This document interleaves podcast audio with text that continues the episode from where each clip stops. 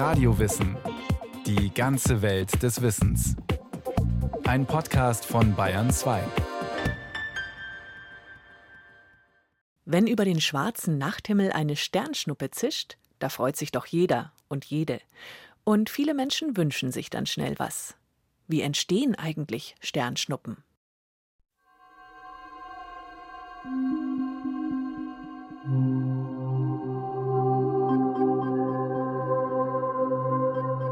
Wir befinden uns hier im Planetarium der Volkssternwarte. Ich kann hier den Sternenhimmel drehen. Sie hören vielleicht den Motor jetzt rasseln. Dann kann ich die Dämmerung simulieren und die Helligkeit des Himmels. Und wenn es dann ganz dunkel wird, dann kommen die Sterne langsam. Und plötzlich kommt da ein Licht, was ganz schnell am Himmel entlang fährt und dann plötzlich wieder weg ist. So hell wie die helleren Sterne. Allerdings ist es ja nur ein Lockvogel, weil die echten Sternschnuppen sind wirklich schöner.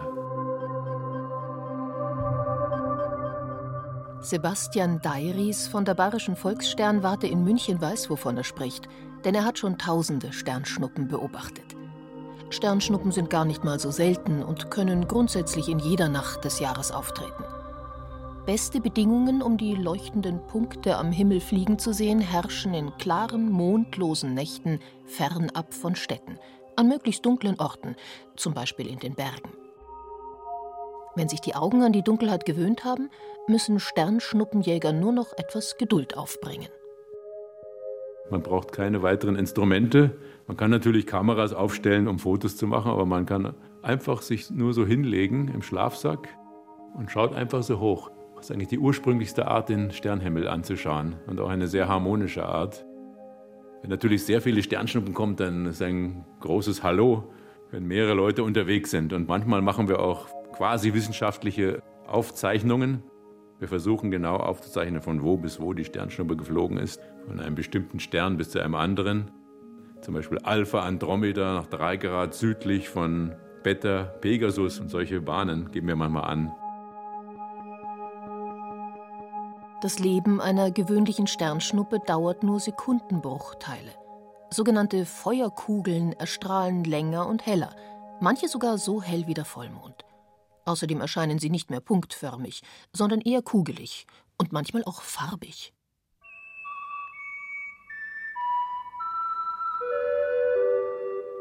Der Fachbegriff für alle kurzlebigen Leuchterscheinungen in der Erdatmosphäre heißt Meteor.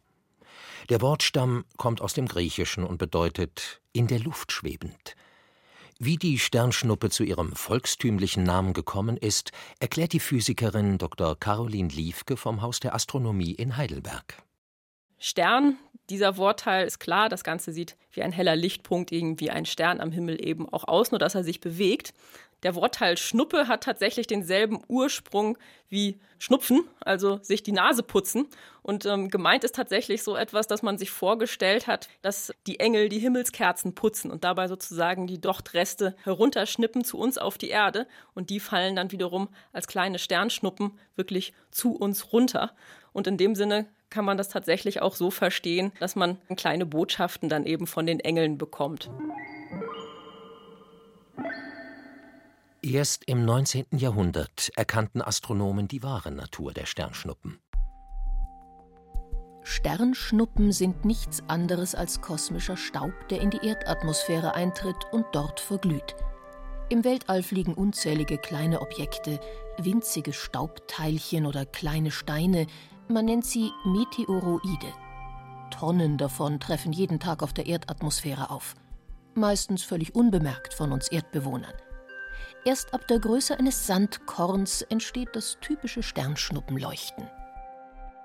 Oberhalb von etwa 120 Kilometern beginnt unsere Atmosphäre signifikant zu werden. Das heißt, die Luft wird dichter. Und wenn dann so ein Stein da eintritt, dann kann man sich so vorstellen, dass der so schnell da reinfliegt, dass der die Luft vor sich sehr stark aufstaut. Ingenieur Dr. Stefan Löhle und sein Team am Institut für Raumfahrtsysteme der Universität Stuttgart erforschen das Leuchten der Sternschnuppen. Es entsteht, während der Stein in der Atmosphäre abgebremst wird.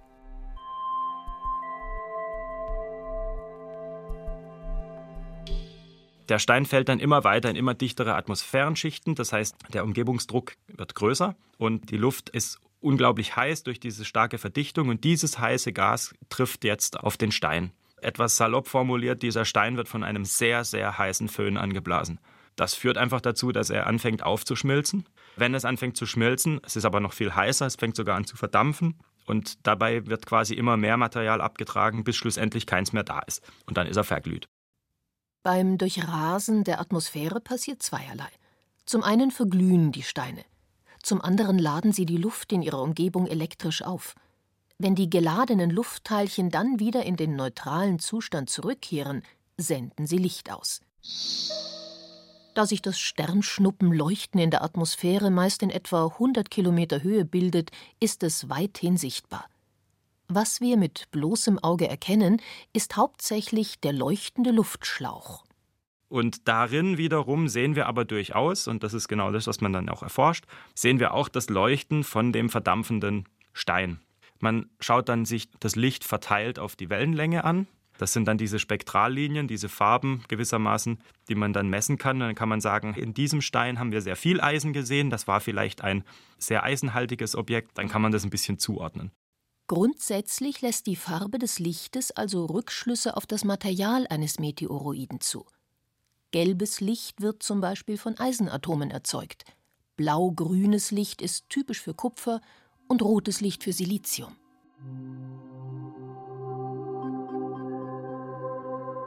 Doch woher stammen nun all dieser kosmische Staub und die Steinchen, die in der Fachsprache Meteoroiden genannt werden? Woher kommen die Sternschnuppen? Die Hauptverursacher sind Kometen. Diese Himmelskörper umkreisen ebenso wie die Planeten die Sonne.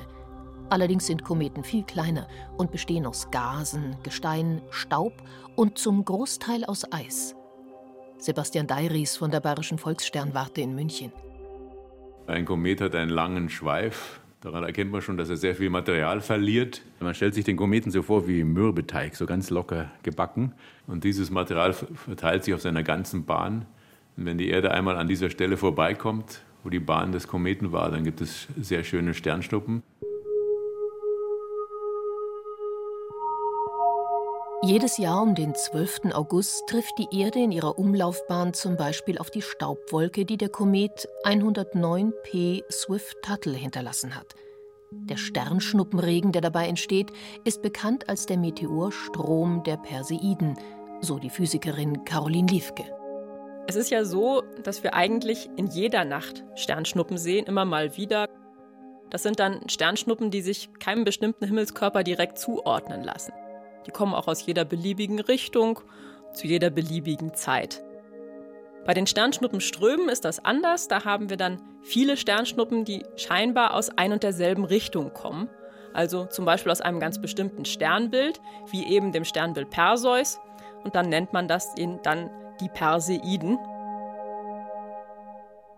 Es hilft natürlich, wenn das Sternbild zu sehen ist, wenn man die Sternschnuppen beobachten möchte. Das heißt, es gibt für jeden Sternschnuppenstrom eine ganz bestimmte Uhrzeit, wo das Ideal ist, wo dieser Punkt am Himmel eben hoch über dem Horizont ist. Das ist bei den Perseiden eher morgens der Fall, bei anderen Sternschnuppenströmen ist das teilweise dann auch abends.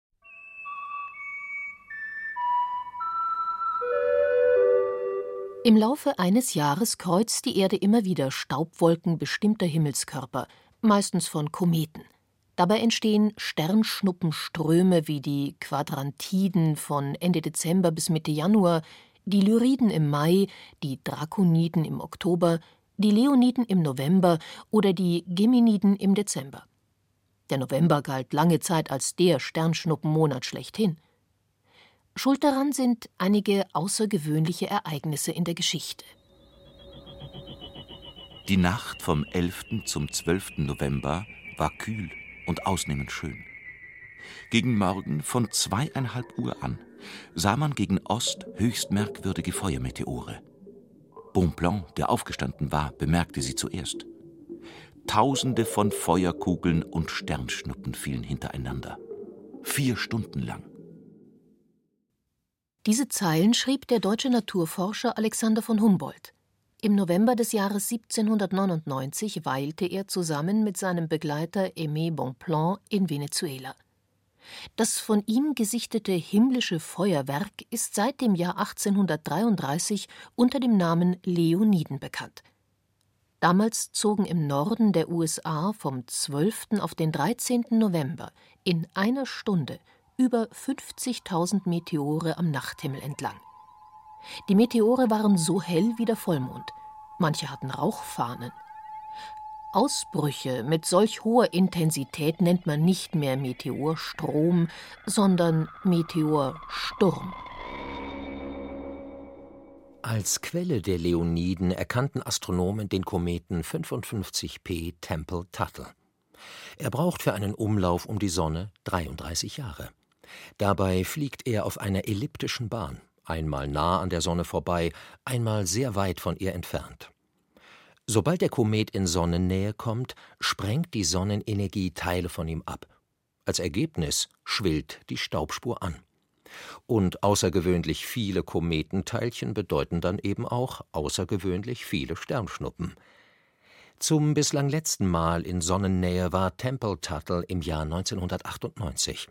Die darauffolgenden Jahre waren gute Jahre für Sternschnuppenfans. Sebastian Deiris arbeitet als Ingenieur bei der Europäischen Südsternwarte in Garching. Mit vielen anderen Hobbyastronomen teilt er die Leidenschaft der Meteorbeobachtung. Für ein Jahrhundertereignis nimmt er auch mal weite Wege in Kauf. Den Leonidensturm im November 2001 erlebte er in den Bergen von Taiwan. Wir haben ganz viele Sternschnuppen gesehen. Ich habe ungefähr 7000 gesehen in, in vier Stunden. Das kann man jetzt nicht alle genau zählen, aber ich habe immer eine Minute lang gezählt, wie viele Sternschnuppen ich sehe. Und dann konnte ich hochrechnen. Manchmal waren sogar zehn Sternschnuppen gleichzeitig am Himmel. Die unzähligen Daten, die Meteorbeobachter auf der ganzen Welt sammeln, sind auch für die Wissenschaft wertvoll. Die Forscher können damit immer bessere Vorhersagen treffen. Diese wiederum sind wichtig, weil besonders schnelle Geschosse wie die Leoniden möglicherweise auch eine Gefahr für die Technik, die Satelliten im All darstellen könnten. Allerdings erwarten Astronomen den nächsten Leonidensturm nicht vor dem Jahr 2099. Erst dann soll die Erde wieder auf eine größere Staubwolke des Kometen Tempel-Tuttle treffen. Typische Sternschnuppen werden von Kometenteilchen verursacht, die zwischen einem und zehn Millimetern groß sind. Größere Teile leuchten als spektakuläre Feuerkugeln oder Boliden am Himmel auf. Und Objekte mit einer Anfangsmasse von mehr als einigen Kilogramm können als Meteoriten sogar den Erdboden erreichen. Stefan Löhle erklärt die Fachbegriffe, die Experten im Zusammenhang mit Sternschnuppen verwenden. Alle diese Steine, die in die Atmosphäre reinkommen, sind Meteoroiden mit einem D. Und der Meteor ist ja nur die Leuchterscheinung. Wenn ich an den Himmel gucke und das sehe, es leuchtet, dann war das ein Meteor. Und der Meteorit mit dem T hinten, das ist der, der hart hinten eingeschlagen ist am Boden. Wenn man normale Sternschnuppen beobachtet, die Perseiden, Leoniden, zu bestimmten Tagen des Jahres, dann weiß man, da kommen Kometenteilchen, da braucht man schon gar keine Sorge haben, dass es zu einem Meteoritenfall kommt. Der Augsburger Astrophysiker Dieter Heinlein ist der technische Leiter des Feuerkugelnetzes beim Institut für Planetenforschung des Deutschen Zentrums für Luft- und Raumfahrt. Seit 50 Jahren überwachen Meteoritenforscher den Nachthimmel mit Kameras. Sie interessieren sich weniger für die alljährlichen Sternschnuppenströme, sondern vielmehr für die plötzlich auftretenden, besonders hellen Meteore, die sogenannten Feuerkugeln oder Boliden. Ihre Kameras sehen mehr als das menschliche Auge. Durch die spezielle Aufnahmetechnik können sie Aufleuchtdauer und Geschwindigkeit des Objekts berechnen. Also wissen wir auch, wie stark die Objekte abgebremst werden und welche Masse sie verlieren. Wir können bei diesem Verfahren auch die Dichte der Stein- oder Kometenbrocken äh, messen und haben dann immer festgestellt, wenn es sich um fragiles Kometenmaterial äh, handelt, dann verglüht das in der Atmosphäre und von denen bleibt nichts übrig. Das passiert vielleicht einmal im Jahr, dass über Deutschland ein Meteoritenfall passiert. Am 6. April 2002 war Meteorbeobachter Sebastian Deiris mal wieder zur richtigen Zeit am richtigen Ort. Als ich am Walchensee übernachtet habe einmal, im April, in einer sehr kalten Nacht, Plötzlich wird der Himmel ganz hell und es ist ungefähr hundertmal so hell wie der Vollmond geworden. Und da habe ich schon gewusst, jetzt kommt was ganz Besonderes herunter. Ungefähr zwei, drei Minuten später gab es einen riesigen Überschallknall. Den kann man ganz selten hören. Nach Berechnungen von Experten war ein ursprünglich etwa 300 Kilogramm schwerer Meteoroid, ein Teil von einem Asteroiden, also einem Kleinplaneten, in die Erdatmosphäre eingetreten. Der Brocken zerbarst. Es gab einen Knall und nur Bruchstücke schafften es bis auf den Boden. Zehn Kameras des Feuerkugelnetzes dokumentierten den Meteor. Durch die Auswertung der Aufnahmen ermittelten die Forscherinnen und Forscher die weitere Flugbahn des Objekts, den sogenannten Dunkelflug und somit die Absturzstelle. Ein großer Erfolg für das Projekt, so der technische Leiter Dieter Heinlein, der selbst aber kein Glück bei der Suche hatte. Wir haben dann aber unsere Daten, unsere Streufeldskizzen auch anderen Schatzsuchern, Abenteurern mitgeteilt und letztlich sind innerhalb von eineinhalb Jahren drei Kilogramm schwere Steinmeteorite hinter dem Schloss Neuschwanstein nach unseren Berechnungen gefunden worden.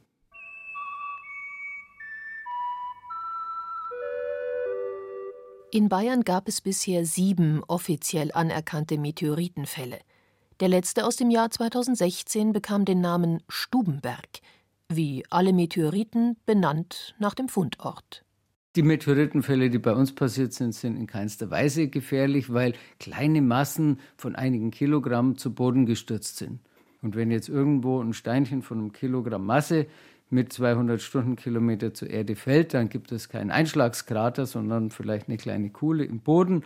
Wenn dort jemand stehen würde, dann hätte der ein Problem. Aber das fällt meistens irgendwo in den Acker, den Wald, ins Gebirge. Und eine Gefährdung gibt es nur dann, wenn die Massen, die mit der Erde zusammenstoßen, extrem groß sind.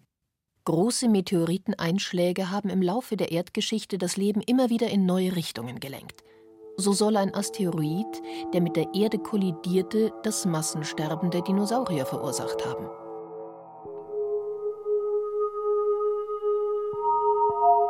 Die kleinen Meteoriten nennt man auch poetisch Himmelssteine. Sie sind nicht nur gefragte Sammler, sondern auch Forschungsobjekte. Die Himmelssteine sind meist Splitter von Asteroiden, älter als die Erde und damit wichtige Zeugen aus der Frühzeit unseres Sonnensystems. Wir können auch feststellen, wie kam der überhaupt auf die Erde? Denn eigentlich fliegen ja die Asteroiden im Asteroidengürtel zwischen Mars und Jupiter um die Sonne auf Bahnen, die niemals die Erdbahn kreuzen. In diesem Asteroidengürtel kommt es aber zu Zusammenstößen untereinander und dabei kann Material absplittern, das dann auf Kollisionskurs mit der Erde kommt. Und dieses Kollisionsereignis können wir zeitlich auch fixieren.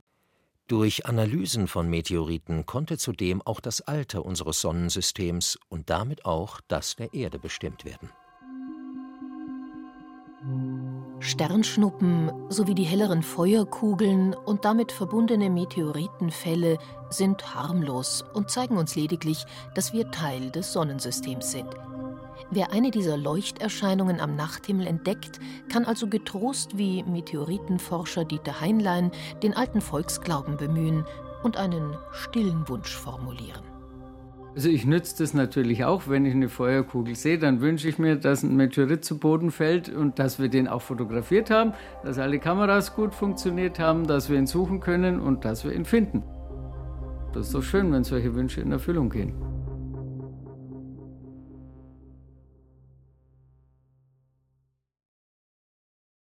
Katrin Kellermann über Sternschnuppen.